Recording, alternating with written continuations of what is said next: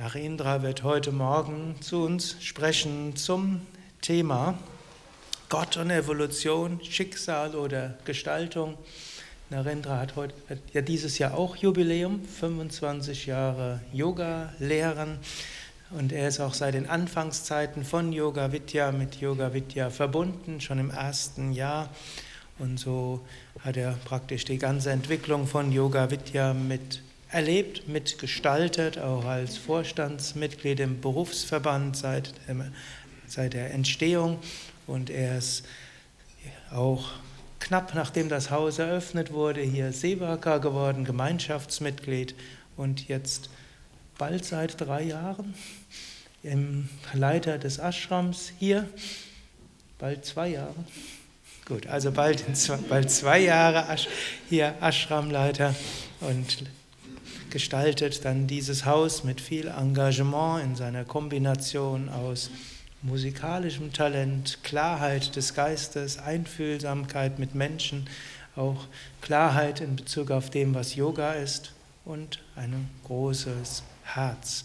Und so freue ich mich, dass er diesen besonderen Samstagvormittag Vortrag gibt. Ja, Om Namah Shivaya. Vielen Dank, lieber Sukadev. Ich bin das nicht ganz gewohnt, wenn ich hier auf der Bühne sitze, so ausführlich und ehrenvoll vorgestellt zu werden. Danke sehr.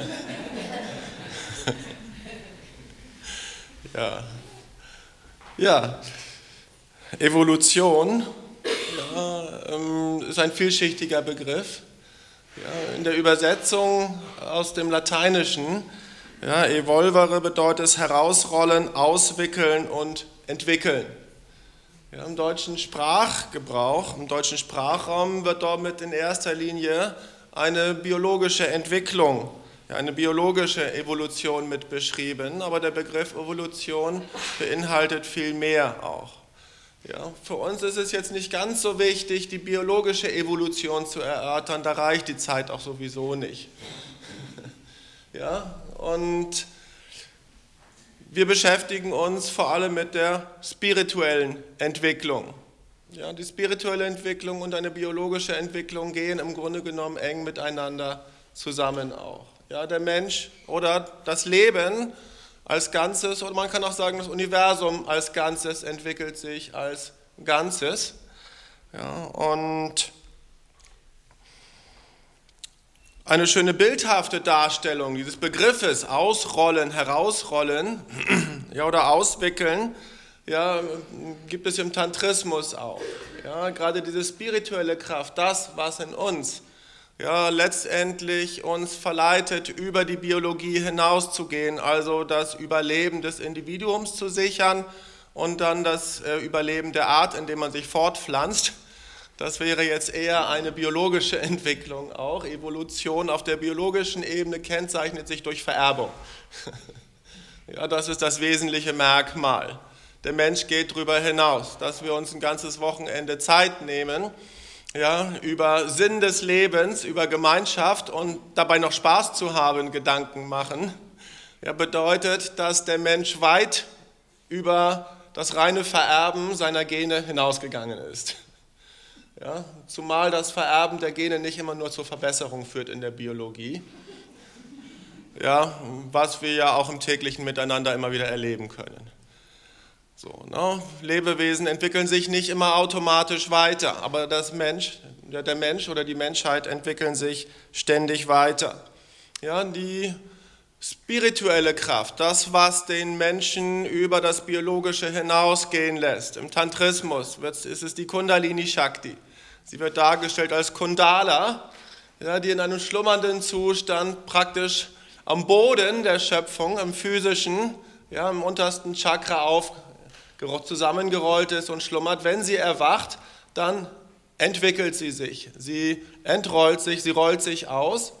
Und je mehr sie sich ausrollt, zeigt sie ihre wahre Natur, steigt Chakra für Chakra auf. So stehen die Chakras auch letztendlich für verschiedene Ebenen unserer Entwicklung. Ja, es gibt eine physische Entwicklung und dann die anderen. Will ich jetzt nicht so viel drüber sprechen. Ich gehe davon aus, alle oder fast alle kennen sich gut damit aus. Das ist eine schöne Darstellung, was Evolution letztendlich auch bewirkt. Ja, und es gibt auch in der indischen Mythologie eine symbolhafte Darstellung, dass, wo es nicht nur um den Mensch als Individuum geht. Ja, es gibt eine sogenannte ontogenetische Evolution, die Menschheit als Ganzes oder Leben als Ganzes und die zytogenetische Evolution, das Individuum. Ja, und das eine ist mit dem anderen verbunden. Und es gibt diese zehn Hauptavatare von Vishnu, die letztendlich auch eine Entwicklung der Menschheit als Ganzes darstellen. Ja, vom Fisch über die Schildkröte, das Reptil, ja, zum halb Löwe, halb Mensch, ja, halb Tier, halb Mensch, ja, zu weniger entwickelten Menschen, zu hochentwickelten Menschen, zu göttlichen Wesen. So kann man diese symbolhafte Darstellung nehmen für die Entwicklung der Menschheit als Ganzes. Ja, und das Leben als Ganzes entwickelt sich weiter, wenn viele Individuen sich in eine Richtung entwickeln. Ja, und wird ein Individuum geboren in eine hochentwickelte Gemeinschaft, beginnt es gleich auf relativ hohem Niveau sich schon zu entwickeln. So ist also die individuelle Entwicklung und die allgemeine Entwicklung eng miteinander verbunden. Ja, die biologische Entwicklung, ja, wie die Entwicklung eines Gehirns, ist auch Voraussetzung für eine spirituelle Entwicklung. Ja, so gibt es ein Teilchen im Gehirn, welches spirituelle Erfahrungen sozusagen ermöglicht. So sagen Naturwissenschaftler, ja, Gott ist eine Kreation, eine biochemische Kreation des Gehirns. Aber Theologen sagen, wo ist das Problem? Wenn Gott uns erschaffen hat, ihn zu erkennen, muss er uns auch mit Instrumenten ausstatten. Ja, insofern ist es kein Widerspruch. Ja, eine biologische oder wissenschaftliche Betrachtung mit einer spirituellen, theologischen, philosophischen oder auch religiösen Betrachtung. Ja, und so geht der Mensch weit über die biologische Geschichte hinaus. Ja, Swami Shivananda schreibt im Vorwort der Bhagavad Gita, die Seher der Upanishaden sagen ausdrücklich, dass der wahre Mensch die alldurchdringende unsterbliche Seele ist, welche die Grundlage von Körper, Geist und Welt darstellt. Das Ziel des Lebens ist das direkte Wahrnehmen, die Verwirklichung dieses aus sich selbst strahlenden Selbst, Atman, das im Körper verborgen ist wie Feuer im Holz und Butter in Milch. Ja, und das ist das Ziel der Entwicklung. Wo soll es hingehen mit der Entwicklung? Wo geht die Evolution hin? Aber die Frage, die gerade Menschen, die sich entwickeln, immer wieder stellen, wie weit kann ich das jetzt beeinflussen? Wie weit kann ich aktiv dieses Geschehen vorantreiben? Oder wie weit bin ich ein Spielball der Evolution? Ja? Wie weit ist es vorbestimmt und ich folge nur? Ja? Oder ich folge nicht, sondern es geschieht einfach und ich kann eh nichts machen? Oder wie weit kann ich jetzt auch aktiv diese Evolution beeinflussen. Um es vorwegzunehmen, sowohl als auch. Ja, die Schriften geben Hinweise, ja auch eindeutige Hinweise als Antwort darauf, je nachdem, wie man sie liest. Ja, so heißt es dann zum Beispiel im ersten Korintherbrief, es sind verschiedene Gaben, aber es ist ein Geist und es sind verschiedene Kräfte, aber es ist ein Gott, der da wirkt, alles in allem. Und im weiteren Teil ja, wird dann praktisch das Universum oder auch die Menschheit wie viele Glieder eines Leibes beschrieben. Und wenn ein Glied leidet, leiden alle mit. Und wenn eines geehrt wird, so freuen sich alle mit. Ja, so wie Rädchen in einem Uhrwerk. Wenn ein Rädchen gedreht, drehen sich alle automatisch mit und die können gar nichts dagegen machen. So gibt es ein göttliches Bewusstsein, welches in allem wirkt und der Rest, der folgt dem willenlos ja, und machtlos ja, und ist dem praktisch ausgeliefert ja, und kann glauben, dass einzelne Rädchen im Uhrwerk, wie toll es sich jetzt dreht, aus seinem freien, selbstbestimmten Willen heraus, ja, ohne zu merken, wie es durch viele andere schon längst bewegt wurde. Und wenn es glaubt, aufhören sich zu drehen, dreht es sich immer weiter. Ja, in der Bhagavad Gita geht Krishna noch weiter. Ja, als Arjuna sagt, ich will nicht kämpfen, da sind alles meine Verwandten und Freunde und Schulkameraden und so weiter und gegen die soll ich jetzt kämpfen, sagt Krishna, ich bin die mächtige, weltzerstörende Zeit, also er spricht von sich als göttliches Bewusstsein, die dabei ist, die Welten zu vernichten. Auch ohne dein Zutun wird keiner der in den feindlichen Armeen aufgestellten Kriegern überleben. Du kannst sowieso nichts machen. Das Schicksal läuft ab, es geschieht, du kannst nichts tun, du kannst nichts beeinflussen. Ja, du kannst das tun, was deine Aufgabe ist. Ja, wenn ein Rädchen glaubt, es dreht sich jetzt mal andersrum im Uhrwerk, ja, dann drehen sich alle anderen auch andersrum. Das funktioniert nicht, sagt er, ja. An einer anderen Stelle heißt es, wahrlich, niemand kann auch nur für einen Augenblick untätig verweilen, denn in der Tat wird jeder Mensch durch die aus der Natur geborenen Eigenschaften hilflos zum Handeln getrieben. Ja, Swami Shivananda schreibt dazu auch gerne Kommentare. Es scheint immer wieder Aspiranten gegeben zu haben, die dann glauben, was soll ich dann hier noch? Warum soll ich dann morgens aufstehen? Ja, um 6.30 Uhr zur Meditation zu sitzen, was ist der Sinn davon?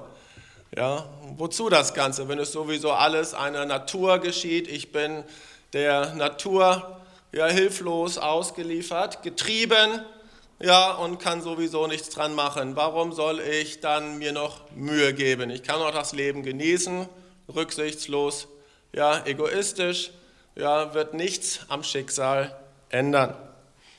Ja, allerdings gehen die Schriften weiter. Ja, wer die Prüfung nicht bestanden hat und aufhört zu lesen, ja, wird nicht weiterkommen. Er wird weiter glauben, ein Spielball des Schicksals zu sein. Und so lohnt es sich, weiter zu lesen. Ja, das heißt dann auch weiter, auch der Weise handelt gemäß seiner Natur, die Wesen folgen der Natur. Ja, aber im gleichen Vers heißt es auch eine rhetorische Frage, was kann Einschränkungen bewirken? Ja, das heißt, es ist kein fatalistisches Gesetz, dem ich ausgeliefert bin, sondern die gleichen Schriften, die zunächst vermuten lassen, wir sind diesem Schicksal, sei es ein biologisches oder ein göttliches oder ein sowohl als auch Schicksal, hilflos ausgeliefert. Ja, geben die direkten Antworten auch darauf, wie wir aktiv ja, damit umgehen können. Wie können wir dieses vorgegebene Schicksal, welches durch Karma und Reinkarnation äh, verursacht ist, auch aktiv beeinflussen. Ja, und im Römerbrief, Paulus schreibt einen Brief an die Römer, gibt es ein sehr schönes Zitat, und stellt euch nicht dieser Welt gleich, sondern ändert euch durch Erneuerung eures Sinnes, damit ihr prüfen könnt, was Gottes Wille ist, nämlich das Gute, Wohlgefällige und Vollkommene. Ja, also ändert euch durch die Erneuerung eures Sinnes. Es heißt letztendlich, frag dich, wer bin ich? Ja, was nehme ich denn jetzt wahr? Ist, da ist die Wirklichkeit das, was ich mit den Sinnen im äußeren physischen wahrnehme, oder ist die Wirklichkeit das, was ich auf einer anderen Ebene wahrnehmen kann? Was ist der Maßstab, nach dem ich die Evolution betrachte? Ja, und dort setzt eben auch eine spirituelle Entwicklung an. Ja, der spirituelle Mensch, ja, wie hattest du gestern gesagt? Zoikon, Politikon und Ekon müsste ergänzt werden. ja, der Mensch ist nicht nur vernunftbegabt ja, und sozial, ja, sondern er ist auch spirituell. Ja, und so kann er über diese physischen und sozialen Dinge weit hinausgehen und er kann auch über die Vernunftbegabung hinausgehen. Ja, auch das ist Teil in uns angelegt und dieses gilt es zu entdecken, dieses gilt es auszurollen, dieses gilt es zu entwickeln. Ja, und der Begriff ausrollen stellt es eigentlich wunderbar dar, wie ein Geschenk, das wir zu Weihnachten auspacken. Es ist schon da. Es muss nur noch ausgepackt werden. Ja, wir müssen uns nicht zu Weihnachten unsere Geschenke basteln. Gut, manchmal gibt es auch Bastelsets. Für Kinder ist es ganz gut, dann sind sie eine Weile beschäftigt. Man kann in Ruhe das Abendessen vorbereiten. Es ist ganz hilfreich, zu Weihnachten sowas auch den Kindern zu schenken. Ja, aber letztendlich das Geschenk ist schon da, wir müssen es nur auspacken. Wir müssen es entdecken und auspacken. Ja, und man kann auch weitergehen. Shankaracharya sagt, man muss es nicht mal mehr auspacken. Man muss es einfach nur erkennen. Ja, so wie Swami Shivananda auch sagt, erkenne dein Selbst und sei frei. Ja, gut, aber das Auspacken an sich bedeutet auch Freude. Ja, so kann man es auch ein bisschen genießen. Vorfreude gilt als die schönste Freude. Ja, und so dürfen wir uns also letztendlich auch freuen auf das, was vor uns liegt. Ja, und gemäß diesem, diesem Satz oder dieser, ja, dieses Auszugs aus der Bibel heißt es in, in der Bhagavad Gita auch, wo Krishna beantwortet seine Frage, was kann Einschränkung bewirken direkt selbst? Ja, das, was es nicht hilfreich beeinflusst, sind Verhaftung und Abneigung gegenüber den Sinnesobjekten. Sie liegen in den Sinnen. Ja, möge niemand unter ihren Einfluss gelangen, denn sie sind seine Feinde. Das ist etwas, was ist nicht hilfreich. Wenn wir uns also durch unser Ego mit diesen Sinneseindrücken verbinden, glauben, das ist die Wirklichkeit, dann sind wir ein Spielball des Schicksals. Dann sind wir nur ein Zahnrädchen, das getrieben wird durch die Sinne, durch die Triebe, durch die Instinkte. Dann sind wir willenlos. Ja, dann werden wir durch eine niedere physische Natur, eine biologische Natur getrieben und dann sind wir ein Spielball der Evolution. Ja, dann haben wir nicht viel Einflussmöglichkeit. Ja, und es ist gerade so ein Missverständnis. Gerade dann glauben Menschen, selbstbestimmt zu sein.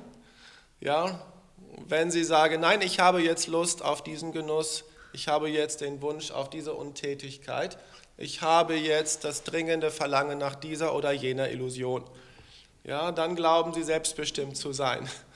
Darauf zu verzichten, ja, wird gerne mit negativen Aspekten assoziiert, ja, die vielleicht auch in Erziehung oder in Schule antrainiert wurde und deswegen eine gewisse Abneigung dagegen bieten. Ja, aber letztendlich gilt es, sich dort zu lösen. Ja, so gilt es, sein Bewusstsein, seine Einstellung zu ändern, seine Sicht zu ändern. Ja, was ist wirklich und was ist unwirklich. Ja, und Swami Shivananda sagt, wahre Religion ist das Erreichen dieses transzendenten, höchsten und unsterblichen Prinzips durch beständige und tiefe Meditation. Also bekommen wir direkte Anleitung, wie wir uns davon lösen können. Innenschau. Ja, ich schaue nach innen, ich schaue unters Geschenkpapier, ich wickel aus. Ja, ich freue mich nicht an, dem schön, an der schönen Verpackung, sondern ich pack's aus. Ich gehe direkt an die Essenz und so sagt er weiter, wirkliches Leben ist das Leben im ewigen Atman oder wie es auch im Matthäus-Evangelium heißt, darum sollt ihr vollkommen sein, wie euer Vater im Himmel vollkommen ist. Darum geht es. Ja, und nicht zu glauben, ich bin etwas Begrenztes, ich bin etwas Kleines, ich bin ein, nur ein Rädchen, ja, das dreht sich mit. Ich warte, bis die anderen alle was machen, dann mache ich irgendwann vielleicht auch was. Ja, sondern im Gegenteil, ja, ich bin nicht abhängig von irgendwelchen äußeren Dingen, sondern ich bin das Unsterbliche selbst. Ich bin jederzeit in der Lage, aufzustehen ja, und ja, zu erkennen, was meine wahre Natur ist. Gut, ganz so einfach scheint es ja doch nicht zu sein, aber eben dieses beständige Meditieren darüber, dieses Innenschauen, ja, durch die verschiedenen Schichten der Verpackung gut zu schauen. Es ist ja jetzt so, die Verpackung, die uns mitgegeben wurde, ist etwas komplizierter. So wie beim Wichteln. Man packt aus und dann kommt noch etwas und noch etwas und noch etwas.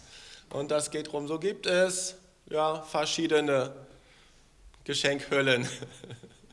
Ja, und jedes auf seine Art wieder wunderbar und glitzert und strahlt und wir glauben, ach, ist das schön. Und halten uns damit auf. So braucht es eine Weile. Ja, so haben wir noch ein bisschen mehr Zeit der Vorfreude.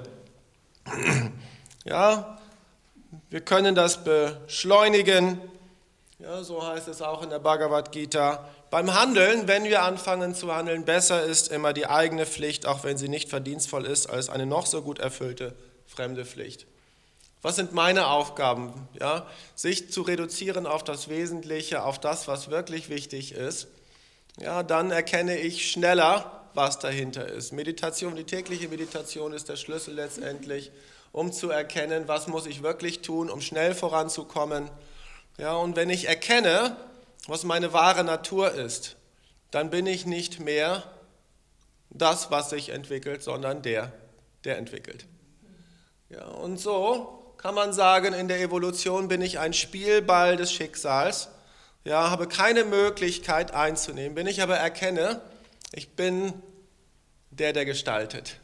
Ich bin der oder das, welches erschafft und zerstört, wie Krishna von sich spricht. Ja, sowieso wird alles geschaffen, wenn er sagt, ich will es erschaffen. Es wird sowieso zerstört, wenn ich sage, es wird zerstört. Und Arjuna sitzt dort hilflos. Was soll ich jetzt damit? Ja, zur Untätigkeit gezwungen. Nein, ganz im Gegenteil. Ja, folgt mir und tut meinesgleichen, heißt es auch. Ja, also nicht ja, sich als dieses begrenzte empfinden. In dem Moment, wo wir erkennen, wir sind nicht der Spielball, wir sind der Spieler, dann sind wir gestaltend. Und in dem Moment haben wir praktisch schon alle Schritte der Evolution durchschritten. Ja, und es gibt nichts mehr zu tun, denn wir haben, unsere, wir haben das Ziel erreicht. Ja, wir haben dann die Schritte der Evolution durchschritten. Ja, und dieses ist möglich in einem Leben. Ja, und das ist das große Versprechen auch der Schriften, der Meister, egal aus welchen Traditionen. Es heißt eben, ja, wir sind nicht ein Spielball, wir sind der Spieler. Du musst nur erkennen, dass du der Spieler bist. Und in dem Moment bist du frei. Ja, dann bist du nicht mehr der Spielball, dann bist du gestaltend, dann wirst du nicht entwickelt, sondern du hast entwickelt. Du hast deine wahre Natur ausgerollt, ausgepackt. Ja, schön war es, aber jetzt ist es gut. Ja, und dann ja, vielleicht zum Abschluss noch ein Zitat von Krishna es gibt nichts auf Erden, das an Reinheit mit der Weisheit vergleichbar wäre, also was vergleichbar wäre mit diesem Wissen des Unsterblichen, des Unselbst, des Unendlichen. Von selbst findet dies mit der Zeit in seinem Selbst, wer sich durch Yoga vervollkommnet. Also durch die spirituelle Praxis erkennen wir, wer wir wirklich sind und dann sind wir gestaltend. Ja, dann sind wir frei dann haben wir unsere wahre Bestimmung erkannt. Mario, Tatsat.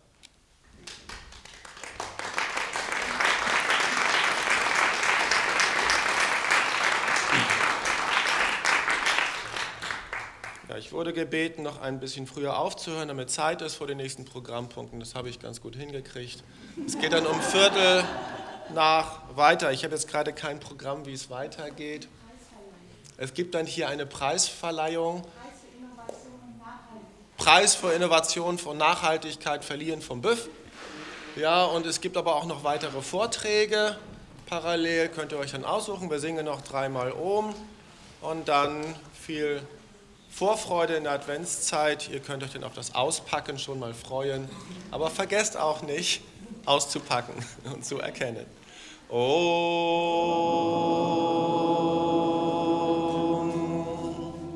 Oh.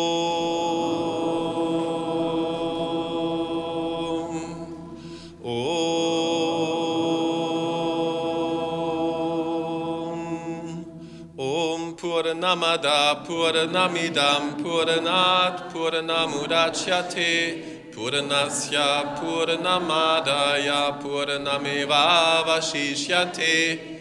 Om Shanti Shanti Shanti. Om Frieden Frieden Om Bolo Satguru Shivananda Maharaj Ki. Om Bolo Shri Guru Vishnuvananda Maharaj Ki Jai. Dann wünsche ich euch noch einen schönen Tag und einen schönen weiteren Kongress. Und danke fürs Zuhören.